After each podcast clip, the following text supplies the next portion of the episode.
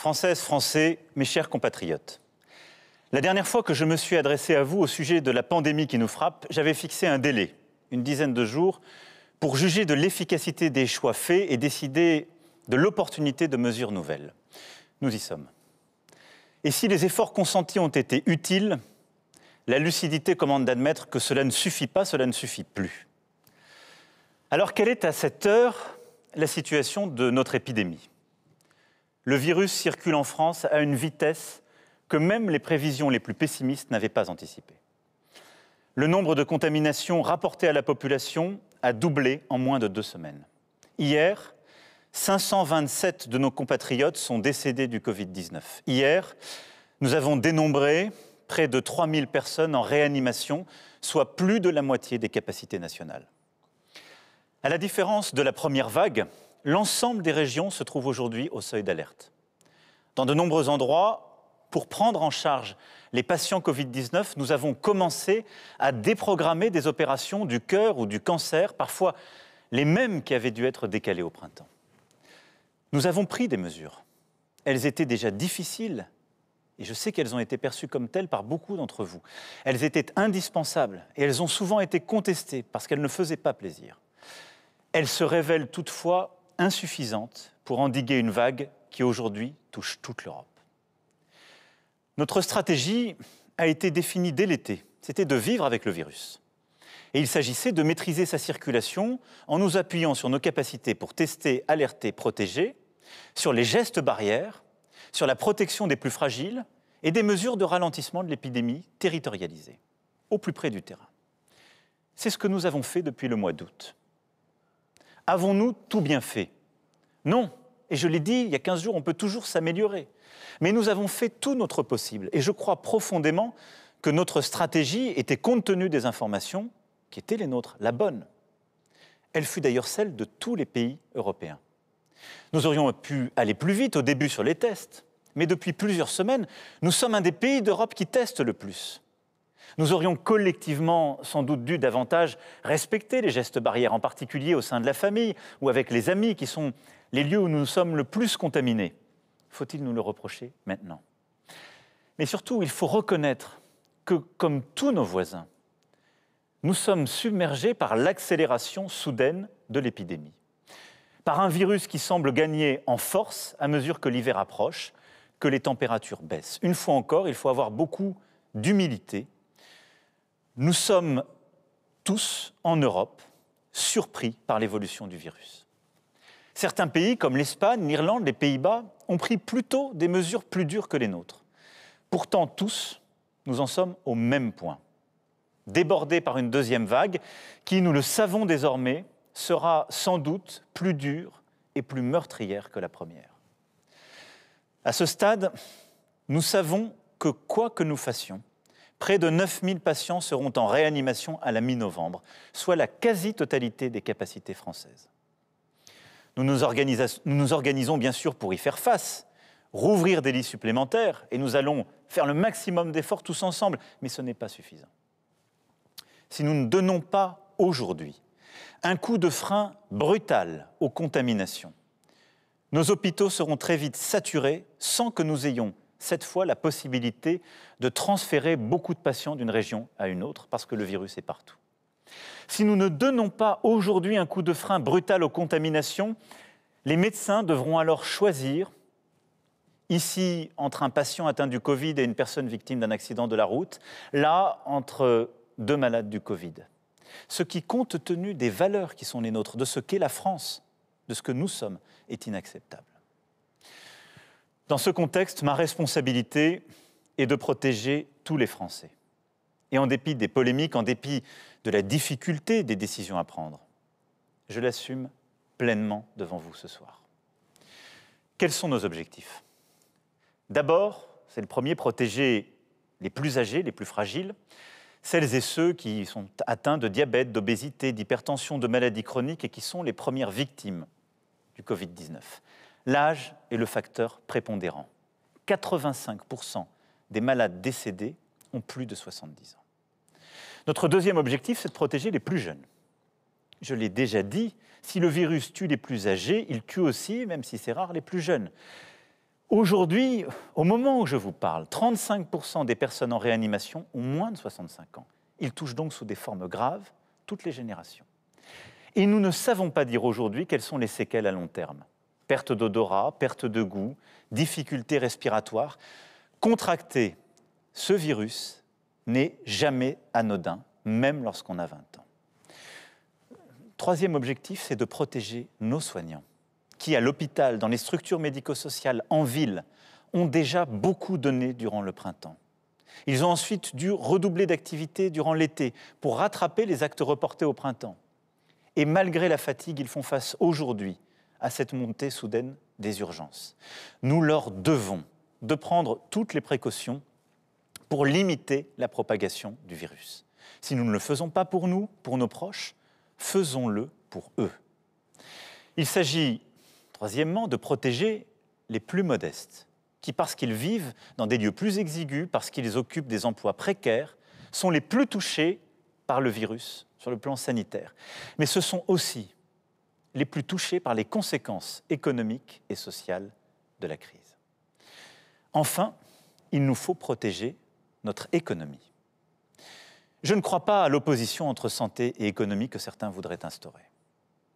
Il n'y a pas d'économie prospère dans une situation sanitaire dégradée avec un virus qui circule activement. Et je vous le dis très clairement, il n'y a pas non plus un système de santé qui tient s'il n'y a pas une économie forte pour le financer. C'est donc un juste équilibre qu'il nous faut sans cesse rechercher, sans jamais perdre de vue un principe intangible. Pour nous, rien n'est plus important que la vie humaine. Quelles sont dès lors les stratégies possibles pour arriver à ces objectifs? Nous pourrions, certains le préconisent, ne rien faire et assumer de laisser le virus circuler. C'est ce qu'on appelle la recherche de l'immunité collective, c'est-à-dire lorsque 50, 60% de la population a été contaminée.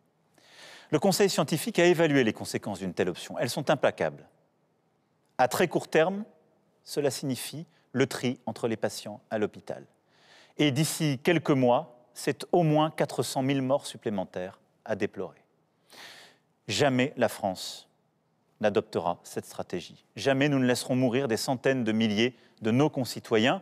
Ce ne sont pas nos valeurs, ça n'est pas non plus notre intérêt. Une deuxième voie serait de confiner les seules personnes à risque. Cette voie n'est pas non plus au moment où je vous parle utilisable. D'abord, elle suppose une discussion éthique. Mais d'une part, nos aînés comme les personnes vulnérables ont souvent besoin d'une assistance extérieure pour leurs soins, leur ménage, la livraison de leurs repas. Certains vivent aussi avec leurs proches, leurs enfants, souvent par manque de moyens. Et donc créer une forme de bulle autour d'une génération, de certaines personnes, comme une barrière entre les générations, n'est pas réaliste et à ce stade insuffisant. D'autre part, le virus se développe aussi et développe des formes graves chez les plus jeunes. Et donc confiner les seules personnes âgées est inefficace parce que le virus circulerait toujours trop vite et sous des formes graves dans le reste de la population. Et donc nous ne pourrions pas protéger nos soignants, nos urgences et même à terme nos aînés avec cette stratégie. Elle peut être pertinente, elle n'est pas suffisante. Nous pourrions également faire en quelque sorte le pari de tout miser sur la stratégie du tester, alerté, protégé. Après tout, nous réalisons 1,9 million de tests par semaine. Nous sommes l'un des meilleurs pays d'Europe aujourd'hui en la matière. Et grâce au travail remarquable de l'assurance maladie, des agences régionales de santé, 100 000 appels sont passés chaque jour pour identifier les cas contacts et briser les chaînes de contamination. Mais si ce système peut être efficace avec quelques milliers de cas par jour, nous avons aujourd'hui entre 40 et 50 000 contaminations quotidiennes dépistées, sans doute en réalité le double. Ce système n'est plus efficace. Et d'ailleurs, aucun pays européen ne le retient plus aujourd'hui. Quant à la piste de l'augmentation de nos capacités de réanimation, que certains évoquent comme une piste qui nous permettrait de ne pas prendre des mesures difficiles aujourd'hui. Je vais vous dire très clairement, nous sommes en train de le faire, mais là non plus, ça n'est pas une bonne réponse. Nous avons les stocks de médicaments, les respirateurs, les masques, les blouses, les gants, tout le matériel nécessaire, parce que nous avons appris de nos insuffisances, de nos manques durant la première phase. Nous avons aussi formé près de 7000 infirmiers et médecins pour pouvoir travailler en réanimation. Et nous avons ainsi poussé nos capacités, qui sont passées de 5000 lits avant euh, la première vague à 6000 aujourd'hui, et nous allons les porter au-delà de 10 000 lits en réanimation. Donc un effort colossal a été fait de formation, d'investissement. Mais il n'est pas suffisant face à cette vague. Nous agissons aussi sur le moyen terme. Le Ségur de la santé, qui correspond à 8 milliards d'investissements par an investis dans l'hôpital et notre santé, permettra de renforcer l'attractivité des métiers. Mais il faut 5 ans pour former un infirmier réanimateur, 10 ans pour former un anesthésiste. Il n'y a pas de solution magique, ce n'est pas en quelques mois que nous pourrons créer véritablement une capacité totalement différente. Nous ne pourrons pas non plus, compte tenu du fait que les autres pays européens sont saturés, faire appel à une main-d'œuvre étrangère à court terme. Du reste, quand bien même nous pourrions ouvrir beaucoup plus de lits, et malgré l'effort de doublement que nous avons réussi, qui peut sérieusement vouloir que des milliers de nos compatriotes passent des semaines en réanimation avec les séquelles que cela implique sur le plan médical? Quelle est donc aujourd'hui la bonne stratégie à retenir? Confiner les plus âgés, les plus vulnérables, tester, alerter, protéger, augmenter les lits de réanimation. Aucune de ces solutions n'est suffisante en l'état actuel. Il faut aller plus loin. Après avoir consulté les scientifiques, dialogué avec les forces politiques, économiques et sociales, après avoir échangé aussi avec tous nos partenaires européens et pesé le pour et le contre, j'ai décidé qu'il fallait retrouver, à partir de vendredi, le confinement qui a stoppé le virus. Tout le territoire national est concerné, avec des adaptations pour les seuls départements et territoires d'outre-mer. Mais parce que nous avons appris des événements du printemps, ce confinement sera adapté sur trois points principaux. Les écoles resteront ouvertes, le travail pourra continuer, les EHPAD et les maisons de retraite pourront être visitées. Quelles seront les règles de cette nouvelle étape? Et le gouvernement demain les détaillera lors d'une conférence de presse. Il y a d'abord ce qui ne changera pas par rapport à ce que nous avons vécu au printemps. Comme au printemps, vous pourrez sortir de chez vous uniquement pour travailler, vous rendre à un rendez-vous médical, pour porter assistance à un proche, pour faire vos courses essentielles ou prendre l'air à proximité de votre domicile. C'est donc le retour de l'attestation. Comme au printemps, les réunions privées en dehors du strict noyau familial seront donc exclues. Les rassemblements publics seront interdits et vous ne pourrez pas vous déplacer d'une région à l'autre, à l'exception des retours de vacances de la Toussaint. Et donc, il y aura une tolérance durant ce week-end de retour pour que chacune et chacun puisse revenir de son lieu de vacances, pour que les familles puissent s'organiser. Les commerces qui ont été définis au printemps comme non essentiels, les établissements recevant du public, notamment les bars et restaurants seront fermés. Comme au printemps, le quoi qu'il en coûte, cette réponse économique parmi les plus protectrices du monde se poursuivra. Elle sera même plus importante qu'en mars pour nos petites entreprises fermées administrativement, avec la prise en charge jusqu'à 10 000 euros par mois de leur perte en chiffre d'affaires. Les salariés et les employeurs qui ne peuvent pas travailler continueront quant à eux à bénéficier du chômage partiel. Et nous compléterons par des mesures de trésorerie pour euh, les charges, les loyers des prochaines semaines. Un plan spécial sera fait pour les indépendants, les commerçants, les très petites et moyennes entreprises qui, je le sais, redoutent plus que tout les prochaines semaines.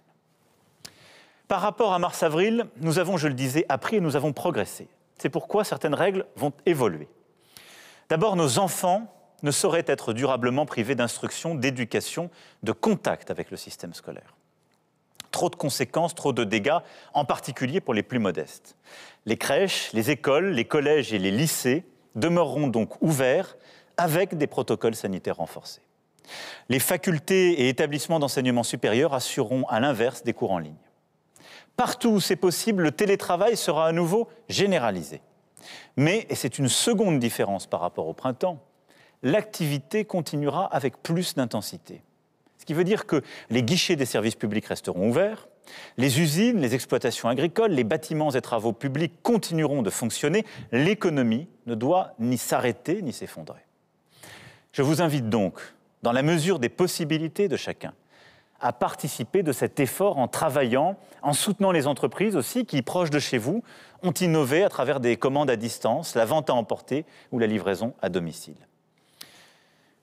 Le gouvernement, d'ailleurs, accompagnera les très petites et, euh, petites entreprises comme les moyennes entreprises, les artisans aussi, qui entreprendront des démarches de numérisation. Nos frontières intérieures à l'espace européen demeureront ouvertes et, sauf exception, les frontières extérieures resteront fermées. Bien évidemment, les Français de l'étranger resteront libres de regagner le territoire. Dans les ports, les aéroports, pour les déplacements internationaux, des tests rapides obligatoires seront déployés pour toutes les arrivées. Aucun voyageur ne doit pouvoir entrer sur le territoire européen sans qu'on soit certain qu'il n'est pas porteur du virus. Enfin, pour éviter que ne se nouent des drames humains que nous avons vécus au printemps, où des personnes en fin de vie se retrouvent totalement isolées, les visites en maison de retraite et en EHPAD seront cette fois autorisées dans le strict respect des règles sanitaires. Je souhaite aussi que les personnes en situation de handicap puissent bénéficier des souplesses dont elles ont besoin. Quant aux cimetières en cette période marquée par la Toussaint, ils demeureront ouverts et je veux que nous puissions continuer à enterrer dignement nos proches. Ce nouveau confinement ne réussira que par la mobilisation de tous et chacun a son rôle à jouer. Aux personnes à risque, aux plus vulnérables, aux personnes âgées de plus de 70 ans, je demande une vigilance accrue. Moins de réunions avec la famille, avec les amis, même si c'est un crève-cœur. Le respect de la distanciation physique, y compris au domicile. Le port du masque systématique lorsqu'on se trouve à l'intérieur en présence d'une autre personne. Même un proche, même un enfant ou un petit enfant, c'est très important pour vous. Les soignants à l'hôpital jouent évidemment dans ce contexte un rôle essentiel, mais nous avons besoin des médecins de ville, des infirmiers, des pharmaciens, de tous les acteurs du médico-social, de tous les professionnels de santé de ville, pour assurer une prise en charge précoce des patients dès les premiers symptômes et pour éviter que ne se développent des formes complexes. Nous avons besoin de nos élus. Nos maires ont joué un rôle essentiel et je les salue ici. Maires, présidents et présidentes d'intercommunalités, de métropoles, élus de terrain, nous allons avoir besoin de vous de manière encore accrue pour proposer et aller plus loin en matière de prévention, mobiliser nos associations pour accompagner les personnes les plus isolées, les moins bien informées et assurer la bonne application des mesures prises, que ce soit auprès de nos jeunes dans le temps périscolaire ou pour accompagner les personnes les plus vulnérables ou les plus âgées. Nous avons besoin de nos forces de sécurité intérieure pour garantir l'application des mesures, de nos forces de sécurité civile pour déployer des plateformes de test et aller au contact de la population. Nous avons aussi besoin du sens des responsabilités de chacun et de l'esprit citoyen de tous. Restez au maximum chez vous, respectez les règles. Une fois encore, je vous le dis, la réussite dépend du civisme de chacune et chacun d'entre nous comment cette nouvelle étape va se dérouler dans le temps? Chaque heure compte. L'ensemble de ces mesures doivent donc entrer en application au plus vite. Elles le seront dans la nuit de jeudi à vendredi. Et elles seront appliquées à minima jusqu'au 1er décembre. Dès demain, un débat suivi d'un vote se tiendra au Parlement.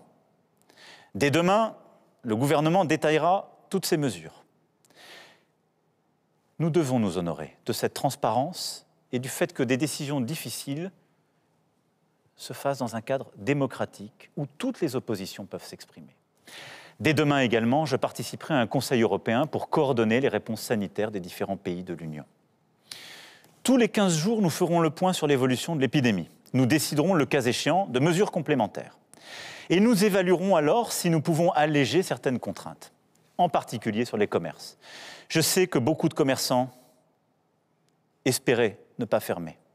Je sais que pour les commerces de centre-ville, je demande un très gros effort. Tenons-le avec beaucoup de rigueur pendant 15 jours.